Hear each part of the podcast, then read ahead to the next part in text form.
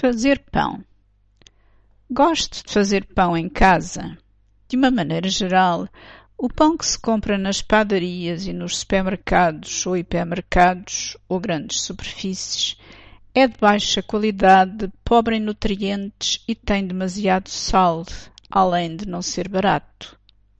Normalmente tem aditivos e melhorantes para crescer mais depressa e ter melhor aspecto à vista e é feito apenas de um tipo de farinha refinada e daí resulta um pão que é bonito e saboroso quando está quente, mas que depressa adquire uma textura seca e plastificada. O pão que eu faço leva apenas farinha, água, fermento de padeiro e uma pitada de sal. Normalmente, junto farinhas de vários cereais, como trigo, trigo integral, centeio, aveia e já experimentei também com alguma farinha de alfarroba que dá uma cor acastanhada ao pão e um sabor característico.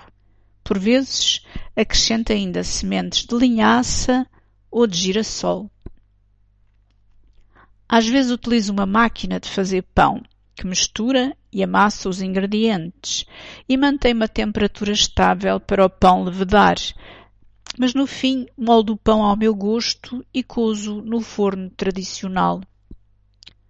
Outras vezes utilizo um método ainda mais simples, que não requer que o pão seja amassado.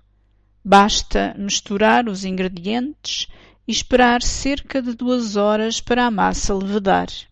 No fim desse tempo, pode ir para o forno. Há pessoas que são intolerantes ao fermento de padeiro e, nesse caso, pode-se sempre fazer pão ázimo, que não leva qualquer tipo de levedura. Depois de amassado, é esticado com o rolo da massa e pode-se cozer numa frigideira no fogão. Se alguém quiser receitas mais pormenorizadas, é só pedir.